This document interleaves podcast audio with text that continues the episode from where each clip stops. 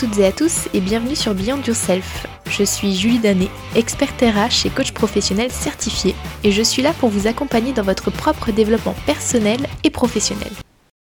Bonjour, bonjour. Aujourd'hui, je suis super contente de vous retrouver parce que j'ai une grande nouvelle. Ça y est, j'ai terminé les études, euh, encore une fois, puisque je suis certifiée depuis cette semaine en tant que coach professionnel. Donc, je suis super, super, super contente. Ça y est, c'est un aboutissement de plusieurs mois de travail. Euh, j'ai donné beaucoup de mon temps euh, sur l'année 2020 pour arriver à cet objectif.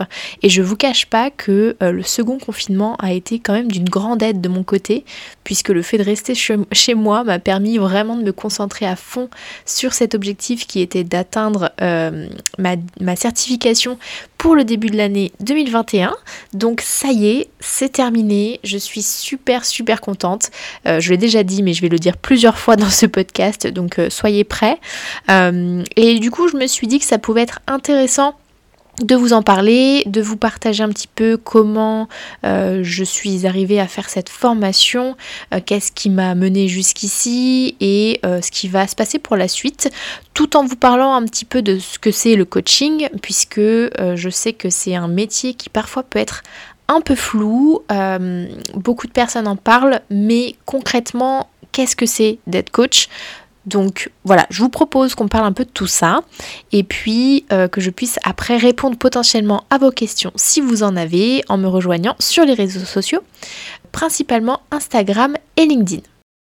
Alors la question qu'on me pose souvent quand je parle euh, de mon diplôme et de mon envie d'être coach jusqu'ici, euh, ça a été de me demander pourquoi j'ai choisi de faire une formation dans le coaching ça remonte à il y a plusieurs années maintenant. J'ai toujours, toujours aimé euh, aider les personnes autour de moi pour les écouter, comprendre quelles étaient leurs problématiques et euh, les pousser vers l'avant en essayant voilà, de, les accompagner au mieux dans leurs problématiques du moment, euh, à la fois au niveau personnel mais aussi professionnel.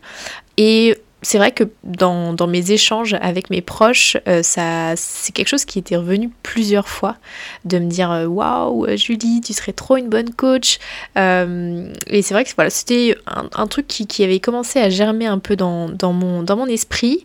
Et je me souviens également que lorsque j'étais en master ressources humaines, j'ai eu une de mes profs qui était, euh, qui était coach également euh, à côté de son métier de, responsable RH. Et c'est vrai que c'est quelque chose qui m'a aussi, euh, qui m'a aussi fait tilt à ce moment-là, de me dire waouh, j'aime beaucoup ce qu'elle me partage, ce qu'elle véhicule, et ça, ça me parle en fait. Donc je pense que c'est ces deux éléments-là qui vraiment, dès le départ, m'ont fait me dire ok, je crois que là, je tiens un truc. Alors après, le coaching, c'est un métier qui est quand même assez récent. Euh, enfin, ça existe depuis euh, très très très longtemps, mais euh, dans la réglementation des métiers, etc., c'est quelque chose qui est quand même assez récent, qui n'est pas encore vraiment cadré, même pas du tout, euh, qui commence tout juste à, émerger de manière vraiment professionnelle, on va dire. Et c'est vrai qu'il y a beaucoup de personnes qui jusqu'ici euh, se proclament coach alors que c'est pas du tout euh, ce qu'ils font dans les faits.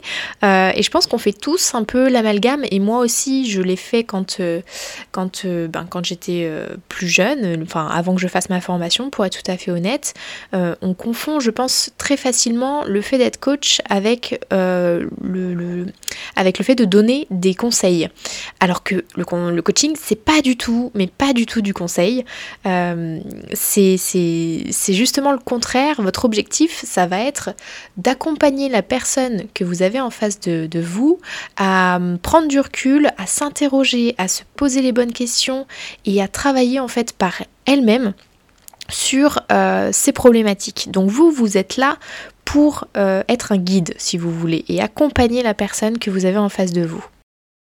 Donc pourquoi moi j'ai choisi de faire une formation dans le coaching? Parce que je savais que c'était quelque chose qui m'intéressait, mais je voulais avoir vraiment toutes les clés en main pour le faire le mieux possible. Alors je suis pas partisane de il faut absolument un diplôme pour être compétent dans ce qu'on fait, loin de là. Mais comme je vous disais, le domaine du coaching n'est pour le moment pas très réglementé. Et pour moi, ça me paraissait vraiment important de, bah, de me former tout simplement sur ce, sujet, euh, apprendre réellement ce que c'était, parce que ben, comme tout le monde, quand euh, au début j'ai voulu être coach, je me suis dit je vais faire du conseil en même temps. Euh, et donc je peux faire à la fois du coaching et du conseil, mais c'est pas la même chose et c'est pas en même temps. donc voilà, pour être sûr de, bien cerner tout ça, je voulais absolument me former et faire en sorte que je sois reconnue une fois que et une fois que le métier prendrait euh, finalement un peu plus sa place au sein euh, de la société. Donc c'est comme ça que j'ai commencé à chercher une formation. Voilà, pour, euh, savoir comment j'allais pouvoir monter en compétence sur le sujet. bon, comment j'ai trouvé mon école, je vais vous apporter grand chose, je pense. J'ai fait comme euh, la plupart d'entre nous euh, faisons quand euh, on a une recherche à faire. Je suis allée sur Google. J'ai tapé école de coaching Paris puisque je voulais la faire de base en présentiel sur Paris. Et, et de fil en aiguille, voilà, j'ai regardé un petit peu les avis sur certaines écoles et je me suis penchée sur l'une d'elles en particulier parce qu'elle proposait à la fois la formation en présentiel, mais aussi la formation à distance. Et comme vous le savez, l'année dernière, ça a été un peu compliqué euh, pour tout ce qui est présentiel dans n'importe quel domaine. Donc euh, finalement, je me suis dit que j'allais partir sur une formation en distanciel, histoire euh, de mettre toutes les chances de mon côté, de ne pas perdre de temps et de pouvoir avancer du coup à mon rythme vis-à-vis de, voilà, de mon rythme de vie puisque à côté, je suis euh, quand même euh, responsable RH dans une entreprise et mon objectif, ce n'était pas, euh, de tout laisser tomber pour pouvoir me consacrer uniquement à ça, c'était de le faire en parallèle. Donc si vous aussi vous voulez vous lancer dans, une formation de coaching, n'hésitez pas à regarder sur Google, il y a vraiment de plus en plus d'écoles qui se spécialisent dans ce domaine-là. moi j'ai choisi la haute école de coaching qui, ma foi, a été vraiment vraiment bien à mes yeux. Euh, tout le cursus à distance s'est très très bien passé de mon côté. Euh, les tous les cours sont euh, disponibles au fur et à mesure que vous avancez finalement dans votre parcours et il y a quelqu'un qui vous est dédié à distance pour vous aider si vous avez des, des problématiques, des points de blocage, des choses que vous voulez approfondir. Donc donc voilà, moi j'ai trouvé que c'était vraiment bien fait. Euh, ma coach euh, désignée était vraiment bien. Donc euh, ça s'est très très bien passé. Et pour vous donner un, peu un, aperçu de ce qu'il y avait dans la, dans, dans la formation, il y a trois grandes choses. Dans un premier temps, différents modules, je crois que c'était une vingtaine si je ne me trompe pas, une vingtaine de modules sur les différents outils pour, pour voilà, commencer à se former sur tout ça. Ensuite, une partie où j'avais trois clients à coacher pour pouvoir valider euh, cette partie euh, pratique. Et euh, en dernier lieu, un examen avec la coach professionnelle qui prenait la posture de la cliente pour faire un entretien de coaching en, accéléré et voir si, si j'avais bien retenu toutes les étapes finalement du coaching. Et donc comment ça se passe en soi un coaching? Alors, il y a différents types de coaching. Déjà, euh, chaque coaching ne va pas se ressembler, mais on a tous trois grandes étapes, je pense, euh, euh, qui ressortent. Dans un premier temps, c'est faire un état des lieux, repérer ce qui va constituer la personne en face de vous, donc le coaché, quels sont ses fondamentaux, les valeurs, ses besoins, les limites, les croyances qui, qui l'habitent. Et voilà, comprendre finalement ce qui fait que vous avez votre coaché en face de vous et quelles sont ses problématiques. Dans un second temps, vous allez faire un travail d'identification, de compréhension et de travail des points de blocage potentiels pour la personne pour atteindre son objectif. Donc là, l'objectif vraiment, ça va être de travailler sur les limites, sur les croyances limitantes, sur les besoins non assouvis de la personne pour faire en sorte que tout se libère et que cette personne puisse ensuite avancer beaucoup plus librement vers son objectif. Et dans un troisième temps, ça va être de mettre en place un plan d'action. Quand je dis mettre en place un plan d'action, c'est le coaché qui va le faire exclusivement. Vous, vous êtes là pour l'accompagner, pour le guider sur la mise en place de ce plan d'action, mais vous n'êtes pas là pour amener des solutions, des actions à mener. C'est la personne en face qui doit le faire. Pourquoi c'est important que ce soit vraiment la personne en face de vous qui fasse tout ce travail-là? Parce que l'objectif du coaching, c'est de travailler sur la durée. Vous allez avoir l'objectif que votre personne en face, que votre client puisse se sentir suffisamment bien pour avancer sur sa problématique dans la durée. Donc tout le travail sur les limites, les croyances, les besoins, l'objectif c'est que ça s'ancre de manière durable. Donc pour ça, il est vraiment essentiel que votre client en face trouve ses solutions par lui-même, puisque c'est pour les ancrer en soi, c'est pour travailler sur soi.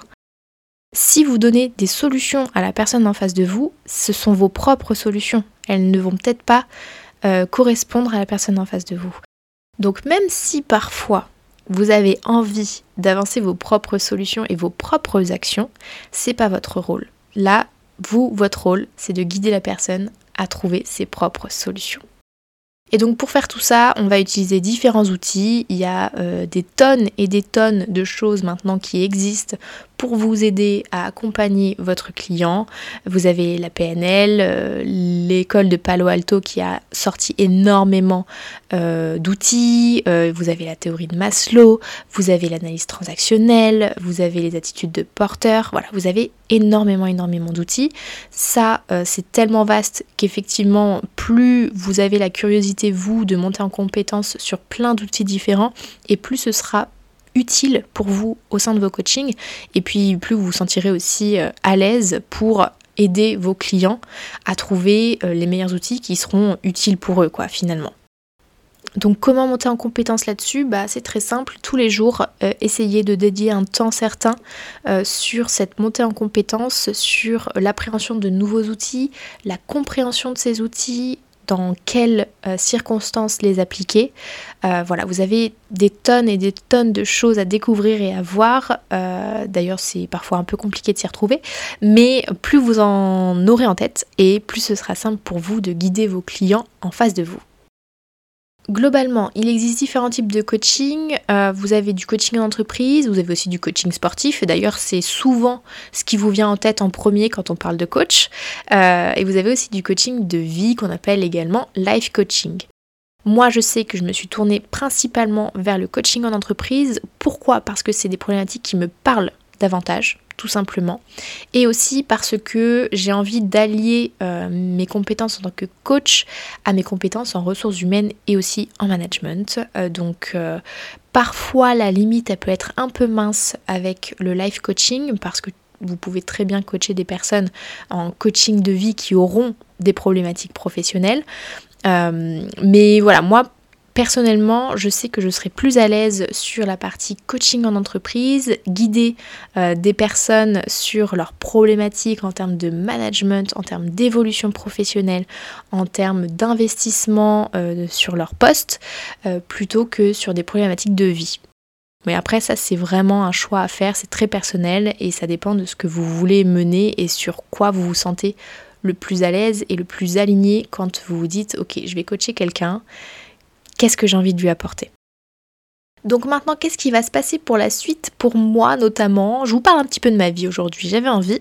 Euh, donc moi, mon objectif vraiment, ça va être de mettre en place des formations, des ateliers sur des sujets qui sont directement liés aux sujets qui seront abordés ici dans le podcast. Euh, si je vous en parle, c'est que ça me parle. Donc autant rester dans cette lignée. J'ai envie aussi d'intervenir au sein des entreprises justement pour mettre en place ces formations, ces ateliers et accompagner euh, les entreprises à se développer dans ce sens. Euh, j'ai envie de mettre en place des coachings de groupe parce que moi je trouve ça tellement puissant. Euh, le groupe apporte tellement à une personne, à une problématique sur une personne que ça me paraît vraiment indispensable. Bien sûr, je proposerai des coachings individuels pour des managers, pour des futurs managers. L'objectif étant vraiment de les aider à se réaliser et à porter encore plus loin leurs équipes. Si vous avez un manager qui est épanoui, l'équipe devrait suivre la route de ce manager. Donc, autant y aller. Et euh, bien sûr, je vais continuer le podcast, ma présence sur les réseaux sociaux. D'ailleurs, vous pouvez me suivre sur LinkedIn et Instagram si ce n'est pas encore le cas.